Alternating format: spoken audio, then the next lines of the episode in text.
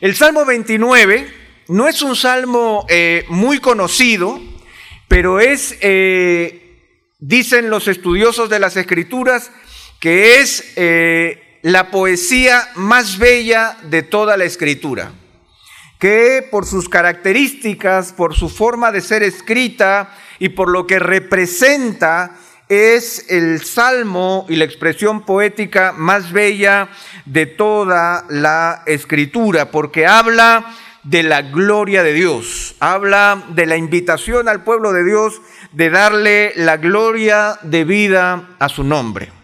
Y de eso es que vamos a hablar. Pero antes, eh, permítanme presentarles una idea que nos va a orientar para poder eh, hablar acerca de este precioso salmo. En, la capital de Estados Unidos, en Washington, se acaba de abrir hace poco tiempo un museo que es el Museo de la Biblia.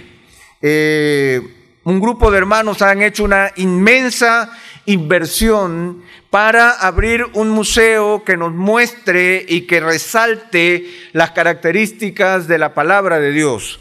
En el museo hay diferentes versiones, hay Biblias históricas, se señala el proceso de la escritura. Realmente es un lugar que hay que visitar. Yo no he ido todavía, pero yo voy recibiendo información de lo que allí hay. Y una de las cosas que me llamó la atención entre las muchas versiones de Biblia que están representadas allí es una en particular que se llama la Biblia del esclavo. La Biblia del esclavo. Era una Biblia que fue producida en los estados del sur de los Estados Unidos, en donde eran estados esclavistas. Y esta, esta Biblia fue preparada para, los, para la lectura de los esclavos. Lo particular de esta Biblia es que, por ejemplo, en el Antiguo Testamento solo hay 14 libros. No tienen todos los libros del Antiguo Testamento ni tampoco todos los libros del Nuevo Testamento. Y algunos libros que sí están, ni siquiera están completos. Por ejemplo, se pasa de la historia de la creación directamente a la historia de José vendido por sus hermanos como esclavo a Egipto, resaltando el hecho de manera positivo, positiva de que ser vendido como esclavo es algo que podría estar dentro del plan de Dios, por llamarlo de alguna manera. No es de sorprender que en esa Biblia tampoco aparezca el éxodo, porque el éxodo es la liberación de la esclavitud, y por lo tanto el éxodo tampoco forma parte de esa Biblia. En el Apocalipsis no hay la posibilidad de los cielos nuevos y la tierra nueva, porque la vida es como es. Finalmente, es una, una Biblia que no representa todo el corazón de Dios. Ahora, eso me hizo pensar que muchas veces nosotros tenemos también nuestra Biblia del esclavo. A veces nuestra Biblia es como esa Biblia, porque aunque nosotros gozamos de toda la escritura, tenemos que reconocer que a veces de manera particular la recortamos. Nos encanta el Salmo 23. En la Biblia de todos nosotros está el Salmo 23. Pero hay otras porciones por las que nunca pasamos. Hay situaciones, hay mensaje, hay promesa, hay profecía de Dios que nosotros desconocemos. Y es como que nosotros tenemos una Biblia fraudulenta, una Biblia que no pesa completamente y que no tiene todo el mensaje de Dios. Es como, podríamos decirlo de alguna manera, como tener una pesa de un kilo que en realidad solo pesa 800 gramos. Y estamos haciendo negocios con ella. Estamos engañando a nuestros clientes ofreciéndole algo que se supone que pesa un kilo cuando en realidad pesa mucho menos que eso. En la escritura eso es condenado. La Biblia condena la pesa fraudulenta. Ahora, cuando nosotros hablamos de la gloria de Dios, Estamos hablando de algo que tiene que ver con el peso de Dios. La palabra eh, gloria en hebreo es literalmente peso. Y cuando hablamos de peso, estamos hablando de todo aquello que Dios es. A Dios no lo podemos limar, a Dios no lo podemos rebajar, a Dios no lo podemos acomodar, a Dios no lo podemos reducir. La gloria de Dios es la inmensidad de todo aquello que Dios es. Esa es la gloria. Lo opuesto a la gloria es lo vano o la vanidad de la mente del hombre. Lo vano es lo vacío. La gloria de Dios es que Dios es completo y perfecto. Lo vano tiene que ver con aquello que no es, que no existe, que es imaginario. Por lo tanto, cuando Dios va a recibir la gloria, tiene que recibirla conforme a lo que Él es. Por eso me sorprende, y antes de ir directamente al Salmo 29, yo quisiera que vayamos por un instante al último versículo de la primera carta de Juan. Por favor, todos acompáñenme al último versículo de la primera eh, carta de Juan. Juan acaba de hacer una bella carta en donde Él manifiesta la grandeza de nuestro Dios, nos ha hablado del amor de Dios, de la presencia del Señor, pero Juan siendo ya anciano, terminando de escribir su carta, él dice algo que a mí me sorprende, pero también me sobrecoge, algo que tiene que ver con nuestra naturaleza humana. Juan acaba de mostrarnos quién es Dios y quiénes somos nosotros. Y al terminar su carta, cuando él dice al final del verso 20, este es el verdadero Dios y la vida eterna. Esa es su maravillosa conclusión a esta preciosa carta. Este es el verdadero Dios y la vida eterna. Sin embargo, en el, en el versículo 21, como si pusiera una posdata, Él les dice, hijos, guardaos de los ídolos. Y uno se pregunta, ¿por qué Juan lanza esa posdata? En primer lugar, cuando él dice hijos, él utiliza una palabra griega que se refiere a los niños pequeños, no eh, en el sentido simplemente de, hijos grandes, sino de hijitos. Él está diciendo, hijitos, guárdense, sean vigilantes de los ídolos. ¿Por qué después de haber hecho tremenda carta él tiene que decir esto? Pues básicamente porque la palabra ídolos es lo opuesto a la gloria. La palabra eidos, de donde viene nuestra palabra ídolo, o eidolón, de donde sale la palabra en español ídolo, tiene que ver justamente con esa idea de apariencia, una idea, la imaginación de mi corazón, un simulacro, una cosa de nada. Nuestro gran problema como seres humanos, hermanos, es que acostumbramos a cambiar la gloria de Dios por la mentira. Cambiamos la grandeza de nuestro Señor por una idea de nuestra imaginación. Cambiamos todo el peso de Dios simplemente por algunos gramos de Dios para quedarnos con esa realidad de quién Dios es. Por lo tanto, nuestra preocupación permanente es a descubrir quién es el Señor, cuál es el peso enorme de la gloria de nuestro Dios. Hijitos, guardaos de los ídolos. Cuidémonos de darle al Señor algo que en realidad no es de Él. Por eso es que ahora sí vamos al Salmo 29 y el Salmo 29, en primer lugar, para aquellos que están tomando nota, está dividido en tres partes. Los versos 1 y 2 son lo que podríamos llamar una gran invocación. Es el llamado de David. Verso 1 y 2 es el gran llamado de David. Y luego el verso 10 y 11, los dos últimos versículos, son la gran declaración.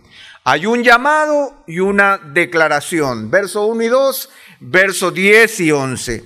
Y entre el verso 3 y el verso 9 está la gran expresión poética de lo que es la gloria de Dios. Así está dividido este salmo. Dos portalibros, un gran mensaje central, un llamado, una declaración, un gran poema. Ese es el Salmo 29. Ahora, ¿qué es lo que nosotros descubrimos en los primeros dos versículos? Lo que ustedes pueden descubrir en el Salmo 29, los primeros dos versículos, es que hay una palabra que se repite tres veces. Una palabra en donde el rey David está insistiendo. Hay una insistencia de parte del rey David. Dice, tributad al Señor, oh hijos de los poderosos, tributad al Señor gloria y poder, tributad al Señor la gloria debida a su nombre.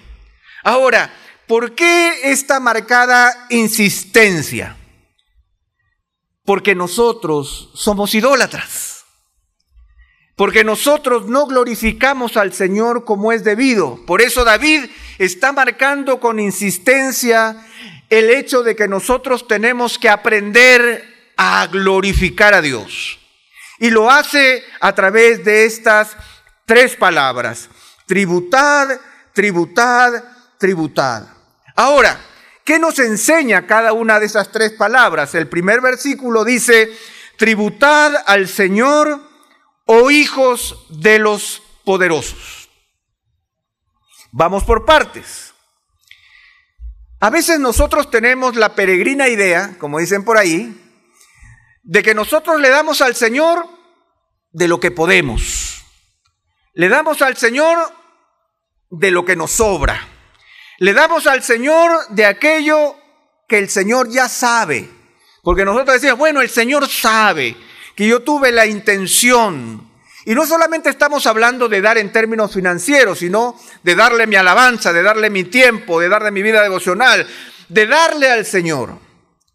Lo, que, lo primero que aprendemos en este pasaje con respecto a, a glorificar a Dios es que el darle al Señor es un tributo. Un tributo es algo que damos, pero a diferencia del tributo, cuando yo doy, lo doy de manera voluntaria. Doy porque quiero, en primer lugar. Y doy lo que yo creo conveniente. Con el tributo, con el impuesto, no ocurre lo mismo, ¿verdad? Yo no lo doy de manera voluntaria. Yo lo doy cuando estoy obligado a darlo porque el Estado lo exige. Y tampoco doy lo que yo considero que es lo mejor que debo dar, sino que doy aquello que ha sido establecido por el Estado que yo dé. En términos divinos, lo primero que aprendemos con respecto a glorificar a Dios es que yo no le doy al Señor lo que yo imagino que debo darle, sino que debo darle lo que Él reclama que se le dé. Tributad al Señor. Por lo tanto, yo tengo que someterme al modelo de tributación que Él exige, porque es el Señor quien me dice cómo yo debo adorarle. Aquí no se trata si la adoración o la alabanza es tipo Ibi, o tipo Hilson, o tipo gracia sobre gracia, porque a mí me gusta. No, no es un asunto de gusto es glorificar al Señor como Él requiere que nosotros le glorifiquemos. Hermanos, esta es la primera enseñanza que yo quiero que quede en sus cabezas. Nosotros glorificamos al Señor como Él lo ha establecido. Entonces, la segunda pregunta que yo tengo que hacerme es cómo Dios lo ha establecido. David nos dice y nos da tres formas, nos da tres razones que yo debo conocer. En primer lugar dice, tributad al Señor oh hijos de los poderosos. ¿Quién? ¿Quiénes son los hijos de los poderosos? Los estudiosos bíblicos, a través de diferentes análisis de diferentes textos, que no puedo ahora eh, presentarles porque no, no nos daría el tiempo, pero déjenme darles la respuesta. Los hijos de los poderosos son los ángeles. Los ángeles son y se le denominaba los hijos de los poderosos en el Antiguo Testamento. Por lo tanto, David nos está diciendo, ¿cómo yo voy a glorificar al Señor? En primer lugar, como el Señor lo pide, porque es un tributo. En segundo lugar, ¿cuál es el modelo para glorificar al Señor? El modelo no es humano, el modelo es divino, porque le está diciendo a David, a los ángeles, ángeles, muéstrenme cómo ustedes adoran al Señor, porque ustedes están delante del rostro de Dios. Es como Isaías cuando vio la gloria de Dios y vio esos ángeles que decían, Santo, Santo, Santo es Dios Todopoderoso. La glorificación a Dios no es algo humano, no es algo que nosotros vemos. El modelo para glorificar a Dios no lo establece el grupo de alabanza. No lo establecen las luces, no lo establecen las circunstancias, lo establece el Señor y el modelo son los ángeles que observan el rostro de Dios. Son los ángeles que cuando nació nuestro Señor Jesucristo se pararon delante de los pastores y empezaron a decir, gloria a Dios en las alturas. Porque no se trataba de lugar, se trataba del Señor eh, siendo glorificado. Por lo tanto, nuevamente, primera lección, nosotros no glorificamos al Señor producto de lo que yo imagino que Él debe recibir. El Señor ha establecido aquello que Él espera recibir. Y en segundo lugar, el modelo no es un modelo personal, sino que es el modelo de la adoración angelical, de aquellos que ven el rostro de Dios. Esa es la primera lección. Hay una segunda lección porque David insiste y vuelve a hablar de este mismo tema. Él dice, tributad al Señor gloria y poder. Ajá. ¿Cómo es esto? Bueno, déjenme ponerles un ejemplo. Ustedes saben que hay algunos países que todavía tienen monarquías, ¿verdad? Que todavía tienen sus reyes. Ahora, se dice de que un rey de esas monarquías, un rey reina, pero no gobierna. El rey es una figura simbólica. El rey es una figura decorativa. Es una manifestación de la unidad del pueblo, por decirlo de alguna, de alguna manera. Los reyes de nuestro tiempo y los príncipes, ¿qué hacen? Cortan cintas. Declaro inaugurado el hospital. Ellos no lo construyeron, no tienen participación, no tienen que ver nada, pero ellos declaran inaugurado. Que hay un nuevo buque de guerra y ellos van con la botellita de champán y sácate inaugurado el, bote de guerra. Lo único que hacen es ser una figura decorativa de la majestad del reino. David nos está enseñando que nosotros corremos el peligro de que nuestro Dios se convierta en una figura decorativa cuando solamente le damos gloria. Le decimos al Señor, Señor, tu nombre sea glorificado, bendice el proyecto que he empezado. Señor, esta muchacha me gusta, haz que me mire. Porque en realidad Dios está de mi lado. Eh, yo lo utilizo a Él, es mi figura decorativa. Es el que bendice las cosas que yo he empezado, las decisiones que yo he tomado. Es el que hace hermoso el lugar que yo he escogido. Pero nos dice David, tributad al Señor gloria y poder. Y en la escritura nosotros vamos a encontrar muchas veces la palabra gloria y poder vinculada, de tal forma, hermanos, que debemos entender que cuando nosotros glorificamos al Señor, reconocemos su majestad, pero cuidado que sea solamente una figura decorativa el Señor también tiene que ser para nosotros aquel que tiene el poder. Desde el jardín del Edén nosotros hemos intentado quitarle a Dios su poder. Hemos querido ser iguales que Dios. Hemos querido dirigir a Dios. Hemos creado ídolos que se oponen y que tratan de interponerse al lugar que a Dios le corresponde. Ese es mi pecado. Por lo tanto, David me enseña que yo tengo que tributarle a Dios como Dios escogido que le adore, que debo hacerlo como los ángeles del cielo, que debo reconocer su majestad, pero su majestad nunca la debo separar de su poder. Cada vez que yo canto una alabanza aquí y yo reconozco la grandeza de Dios, eso debe llevarme mi corazón a reconocer que Él tiene todo el poder, que Él tiene la autoridad. No basta solamente con celebrarlo, no pasar con las banderitas mientras, mientras el rey está pasando y va. Ese rey no sirve para nada. Necesitamos un rey que tenga autoridad, que tenga autoridad sobre mi vida. Por eso dice, tributad al Señor gloria y poder. Y luego dice, tributad al Señor la gloria debida a su nombre. David, por favor, ya no insistas, ya entendí. Primero, no se trata de que yo dé lo que yo quiera, sino de lo que el Señor quiere recibir. Ya. Ya, ya entendí que no se trata ni de Hilson ni de la Ibis, sino que se trata de la adoración de los ángeles. Ya lo entendí. Ya entendí que no se trata de que solamente yo tengo que darle, reconocer su majestad, sino que la majestad va acompañada de autoridad. Mi Dios no es una figura simbólica en mi vida, tiene verdadera autoridad sobre mi vida. Y ahora insistes, sí, dice David, te insisto, tributa al Señor la gloria debida a su nombre. La palabra nombre en la escritura es una palabra muy importante. Recordemos que nosotros oramos en el nombre de Jesús, ¿verdad? ¿Por qué no decimos solamente te lo pido en Jesús?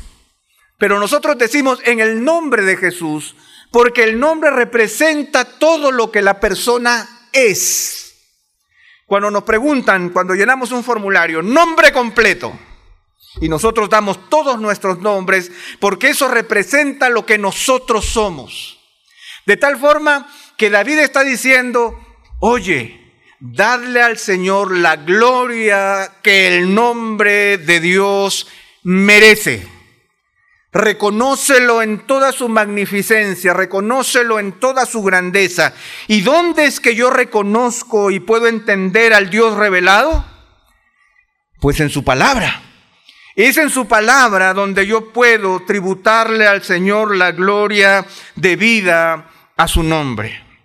De tal forma, hermanos, que nosotros nos encontramos con tres veces en que David nos exhorta a darle al Señor la gloria. Nuevamente, se trata de tributar y no de dar. Se trata de glorificar al Señor conforme a lo que los ángeles nos enseñan. Se trata de reconocer su majestad y también su autoridad, y se trata de reconocer al Señor tal como Él es. Finalmente, en esta invocación, David cambia de palabra y ya no dice tributad, tributad, tributad, sino que él dice adorad. Y la palabra adorar tiene que ver con una expresión pública de mi filiación con Dios. Yo no solo glorifico al Señor en lo secreto de mi corazón, yo glorifico al Señor de manera pública. Adora al Señor, dice. Y la palabra adorar es literalmente póstrate delante, delante del Señor. Y este postrarme delante del Señor involucra que nosotros vamos a glorificar al Señor de manera pública, tal como Él lo merece. Manteniendo sus manos en el Salmo número 29, por favor acompáñenme al Salmo número 96. Salmo número 96, Salmo 96, y vamos a leer a partir del verso 6, Salmo 96, a partir del verso 6. Dice así el Señor. Gloria y majestad están delante de Él, poder y hermosura en su santuario. Tributad al Señor, oh familia de los pueblos, tributad al Señor gloria y poder. Tributad al Señor la gloria debida a su nombre. Los que han estado atentos se darán cuenta que el verso 7 y la primera parte del 8 es idéntica al Salmo 29, ¿verdad? Oh, es idéntico. Ahora, lo que cambia es la parte que sigue, que por lo tanto es el paralelo de adorar al Señor en la majestad de la santidad.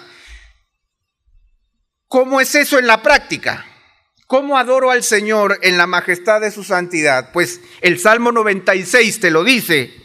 Dice, la segunda parte del verso 8, traed ofrenda y entrad en sus atrios. Adorad al Señor en vestiduras santas. Temblad ante su presencia toda la tierra. Decide entre las naciones, el Señor reina. ¿Se dan cuenta? La glorificación al Señor tiene que ver con el aspecto público de traer nuestras ofrendas, de entrar en sus atrios, de adorar al Señor con vestiduras santas, de temblar ante su presencia y decirle al mundo entero que el Señor reina. Cada vez que nosotros nos reunimos en el día de hoy, estamos adorando y glorificando al Señor de tal manera que las naciones escuchan que el Señor reina. Y esa es la idea final que David establece en esa invocación. Tributad, tributad, tributad. Y termina esa tributación adorando al Señor en la majestad de la santidad. La santidad que tiene que ver con la pureza de nuestro Dios, con la grandeza de nuestro Dios, con el Dios que es único e incomparable. Esa es nuestra invocación. Esa es la manera en que David nos enseña a glorificar al Señor, a, a, tratarlo a Él conforme a todo lo que Él es.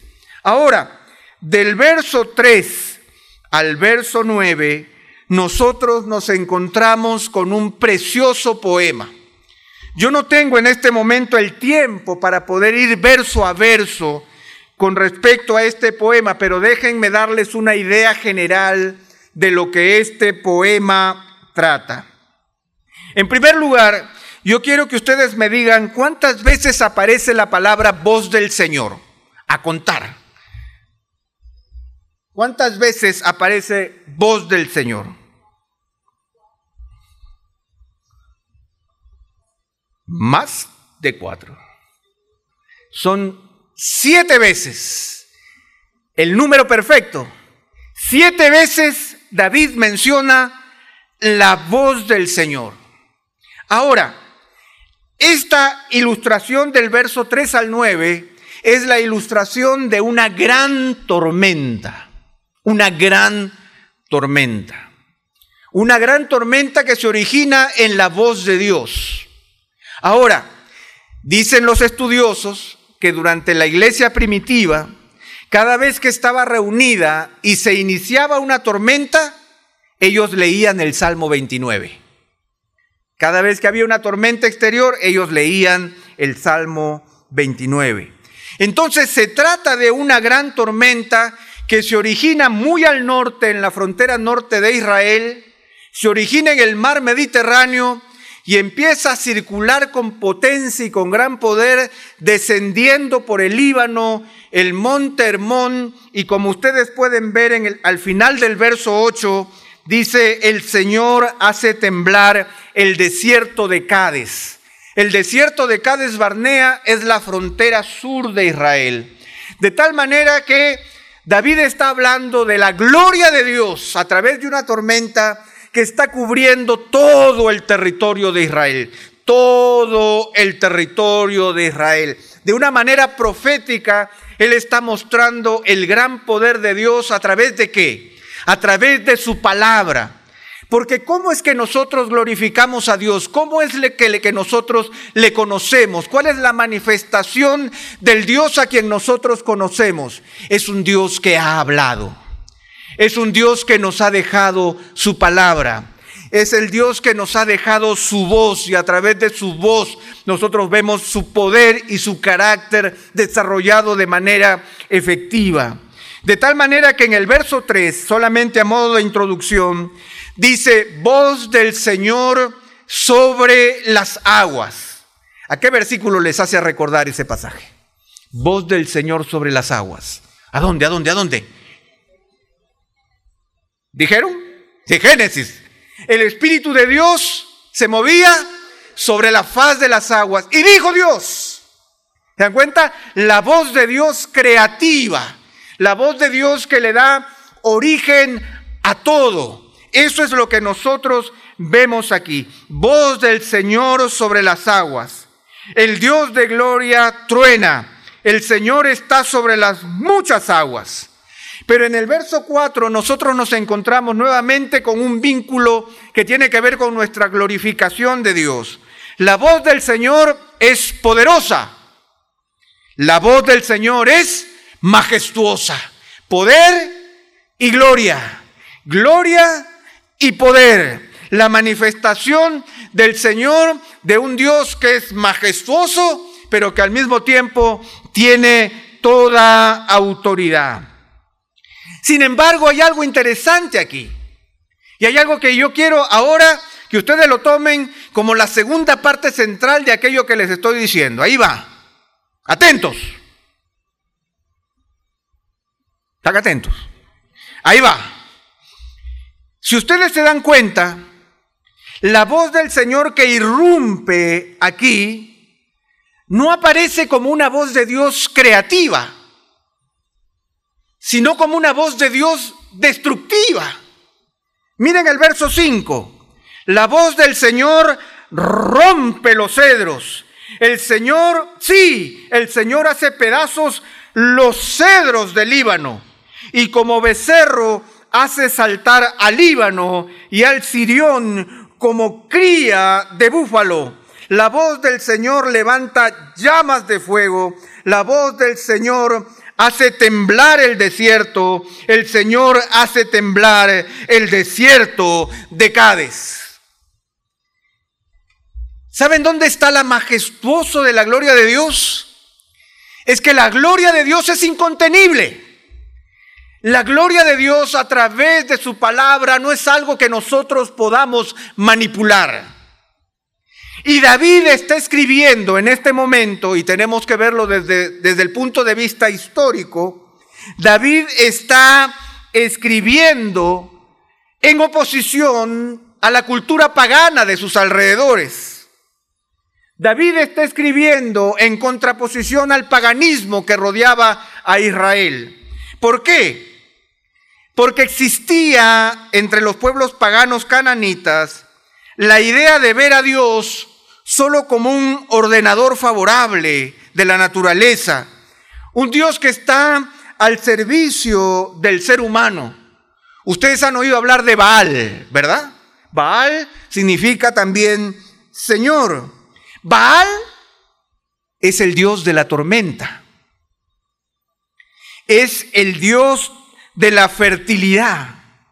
Es el Dios que controlaba las estaciones, la lluvia, la fertilidad. Un Dios a mi servicio. Baal era de este tamaño. La gente tenía un ídolo de este tamaño, era Baal, un Dios flaco, con los brazos extendidos, cabeza larga. Pero ese era Baal, un Dios a mi servicio, un Dios que yo me lo puedo meter al bolsillo. Un Dios que controla la lluvia, pero la lluvia a mi favor que controla las estaciones, que me hace fructífero, que me prospera, que me sirve, que me atiende. David dice, el Dios de la escritura no es así. Es el Dios de la tormenta destructora. Es el Dios que a través de su voz, dice el verso 5, rompe los cedros. Sí, el Señor hace pedazos los cedros del Líbano. Y como becerro hace saltar al Líbano y al Sirión como cría de búfalo. Cuando él se está refiriendo al Líbano, se está refiriendo a un grupo de cadenas montañosas que terminan en el Sirión, que es en realidad el monte Hermón, que es el monte más alto de todo Israel, que llega casi a los 3.000 metros de altitud. ¿Qué es lo que hace el Señor con la cordillera de los Andes? Dice, como becerro hace saltar a la cordillera de los Andes. Y al monte Hermón dice que lo hace saltar como una cría de búfalo. Váyase para allá. Ese es el poder incontenible de mi Dios. Ese es el poder de su palabra que yo no puedo controlar. No hay ningún hombre que pueda traer a Dios en el bolsillo y que te diga, mira, Dios está de mi lado y yo hago con Dios como yo quiero. El Dios de David y el Dios de toda gloria es un Dios incontenible. Eso es lo que nos está enseñando David. Un Dios cuya gloria cubre toda la tierra, como esa tormenta que cubre toda la tierra. Y dice el, verso 9, la voz del Señor hace parir a las siervas y deja los bosques desnudos. Ustedes conocen de lluvias fuertes, ¿verdad? Ustedes saben qué pasa cuando llueve fuerte. Imagínense una tormenta que deja los bosques desnudos. Ese es el poder del Dios a quien yo glorifico. Ese es el poder de Dios y la gloria del Dios que la iglesia, gracia sobre gracia, reconoce. Nadie tiene control sobre ese Dios. Nadie tiene autoridad sobre ese Dios. Dios es soberano teniendo autoridad sobre todos nosotros. A ese Dios yo le tributo adoración. A ese Dios le reconozco su majestad y su total autoridad. Por eso es que a mí me encanta la segunda parte del verso 9. Porque aparece en la, segunda parte del verso 9, luego de deja los bosques desnudos, porque dice, y ¿A usted no le gusta tanto como a mí? No le gustó tanto. Déjenme decirle por qué me encanta ese y. Porque dice, y en su templo, todo dice, gloria. Pero gloria es en el y. Es mientras Dios está obrando. Mientras la palabra de Dios está destruyendo los bosques, el pueblo de Dios dice, gloria.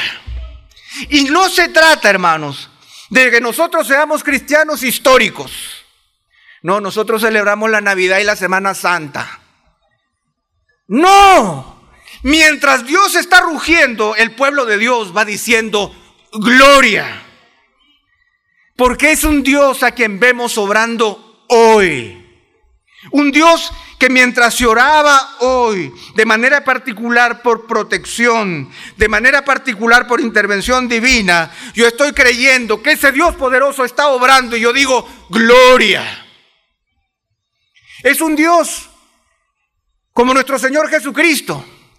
Nosotros siempre decimos amén al final de lo que decimos. Jesús usualmente decía amén primero, porque él decía, de cierto, de cierto te digo. Porque lo que él decía era poder de Dios. Era capacidad, era algo que decía que no necesitaba comprobación, que era un hecho. Ese es mi Dios. Y en su templo todo dice gloria. No porque controlemos a Dios, no porque manipulemos a Dios, no porque lo tengamos en el bolsillo, no porque podamos usarlo, sino porque nos sobrecogemos ante su grandeza. Y en su templo, todo. Me encanta la palabra todo, porque involucra todo lo que estamos aquí. Si tú has entrado aquí y te sientes como que no, yo, yo soy observador, yo no juego el partido, yo solo aliento desde la tribuna. Y en su templo, todo. Tú también. Nosotros decimos gloria. Los jóvenes, los niños, las damas, los matrimonios, los grupos de discipulado, mientras ensaya la alabanza, los que trabajan en el parqueo, los que trabajan atendiendo en la cafetería, todo proclama la gloria de Dios. Esa es nuestra razón de ser como iglesia. Reconocer en tiempo real quién es nuestro Dios. Tenemos que tener los ojos abiertos para el Dios que cubre toda la tierra con su gloria y con su poder, para que nosotros estemos atentos para celebrarlo. No solo de manera histórica, sino de manera presencial. Cuando predicamos la palabra, predicamos a un Dios vivo. Porque ahora, en los versos 10 y 11, nosotros nos quedamos ahora con la declaración. ¿Y cuál es esa declaración? Dice, el Señor se sentó como rey cuando el diluvio. Oh, sí. Sabemos lo que el Señor hizo en diluvio, cuán poderoso fue. Se abrieron las ventanas de los cielos y se abrieron las profundidades de la tierra. Y sabemos todo lo que allí sucedió por tantos días y tantas noches. Sí, el Señor se sentó como rey cuando el diluvio, pero continúa el pasaje y dice, Sí, como rey se sienta el Señor para siempre. El Dios que fue capaz de tener el poder a través de su palabra para realizar ese diluvio. El Dios que era capaz de cubrir con una tormenta y destruir los bosques sobre Israel en ese momento, es el Dios que está sentado en su trono hoy y para siempre. Ese es el Dios a quien nosotros adoramos. Ese es el Dios a quien nosotros celebramos. Un Dios que está sentado en su trono para siempre. Y ojo, la palabra sentado para nosotros es como que sentado es señal de autoridad en el Antiguo Testamento. Y ese es mi Dios. Un Dios a quien celebro no porque Él tuvo autoridad en el pasado, sino porque tiene autoridad en el presente. No porque fue majestuoso en el pasado, sino porque es majestuoso aún en el día de hoy. Es un Dios a quien nosotros glorificamos en tiempo real, hoy. Y cuando exponemos la palabra, exponemos la palabra que es viva y que es eficaz y que es actual. Es Dios hablándonos hoy, porque es esa voz del Señor incontenible. Hay una realidad, hermano. Nosotros tributamos a Dios. Y el verso 11 dice que el Señor nos dará. El Señor dará fuerza pueblo. Esa palabra fuerza en hebreo es la misma palabra poder de Dios. El Señor nos dará de ese poder a nosotros y recibiréis poder, dice la palabra. Pero no es un poder para manipular a Dios, sino es un poder para glorificar a Dios. Es un poder para poder concretar aquello que Dios nos manda hacer, porque a Dios yo no lo puedo contener. Pero sí nos dice que en medio de esa expresión caótica, destructiva del poder de Dios, Dios tomará algo de su poder y lo dará a su pueblo. Para que nosotros vivamos vidas que le glorifiquen a Él. El Señor dará fuerza a su pueblo. Es algo que Él promete darnos. Es su tributo a nosotros. Es algo que Él ha escogido darnos. No es algo que yo le puedo reclamar. No es algo que yo pueda obtener. No es algo que yo pueda ganar. Es algo que Él dará porque Él es soberano. El Señor dará fuerza a su pueblo y el Señor, dice al final del verso, bendecirá a su pueblo con paz, con shalom. La palabra shalom involucra esa paz que sobrepasa todo entendimiento. La paz de Dios que Jesucristo dijo, mi paz os dejo, mi paz os doy. No es la paz del mundo.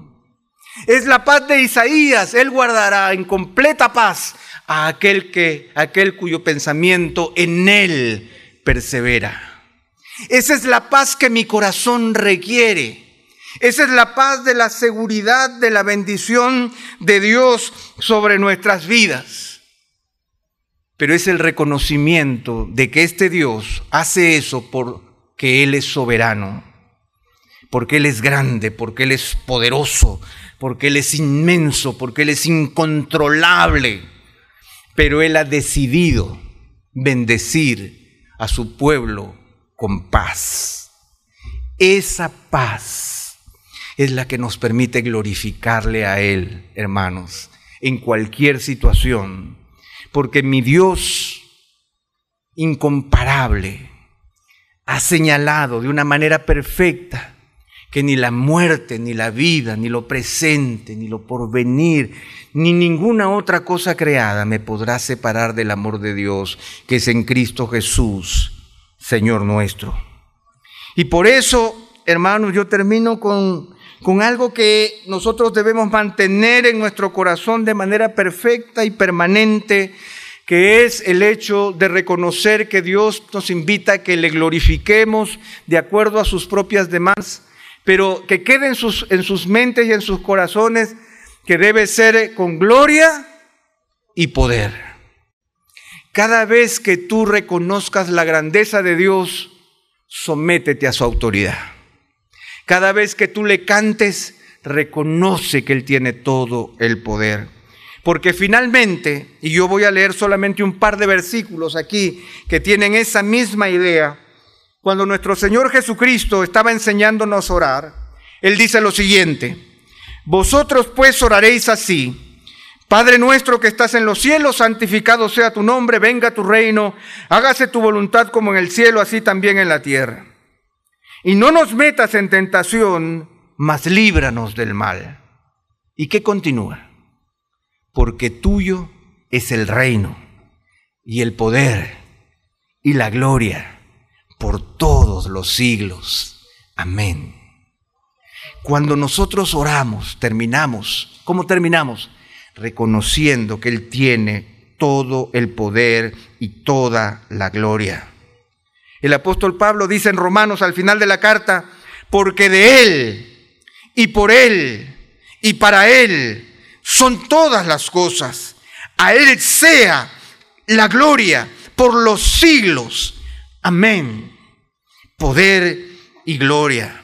El apóstol Pablo en otra oportunidad dice, y aquel que es poderoso para hacer todas las cosas mucho más abundantemente de lo que pedimos o entendemos, según el poder que actúa en nosotros, a Él sea la gloria en la iglesia, en Cristo Jesús, por todas las edades, por los siglos de los siglos.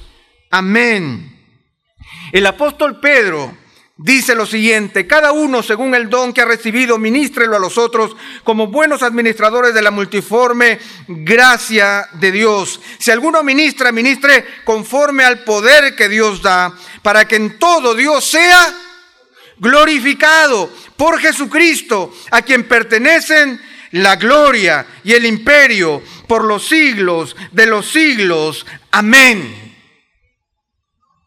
Hermanos, nosotros somos una iglesia que glorifica al Señor. Yo leía cuando veníamos para acá unos letreros publicitarios que decía, la iglesia, gracia sobre gracia, enseña a glorificar a Dios o algo por el estilo.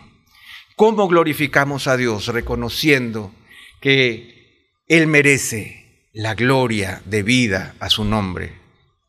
Y que el Señor a quien nosotros glorificamos nos bendecirá con poder y nos bendecirá con paz. Oremos, hermanos.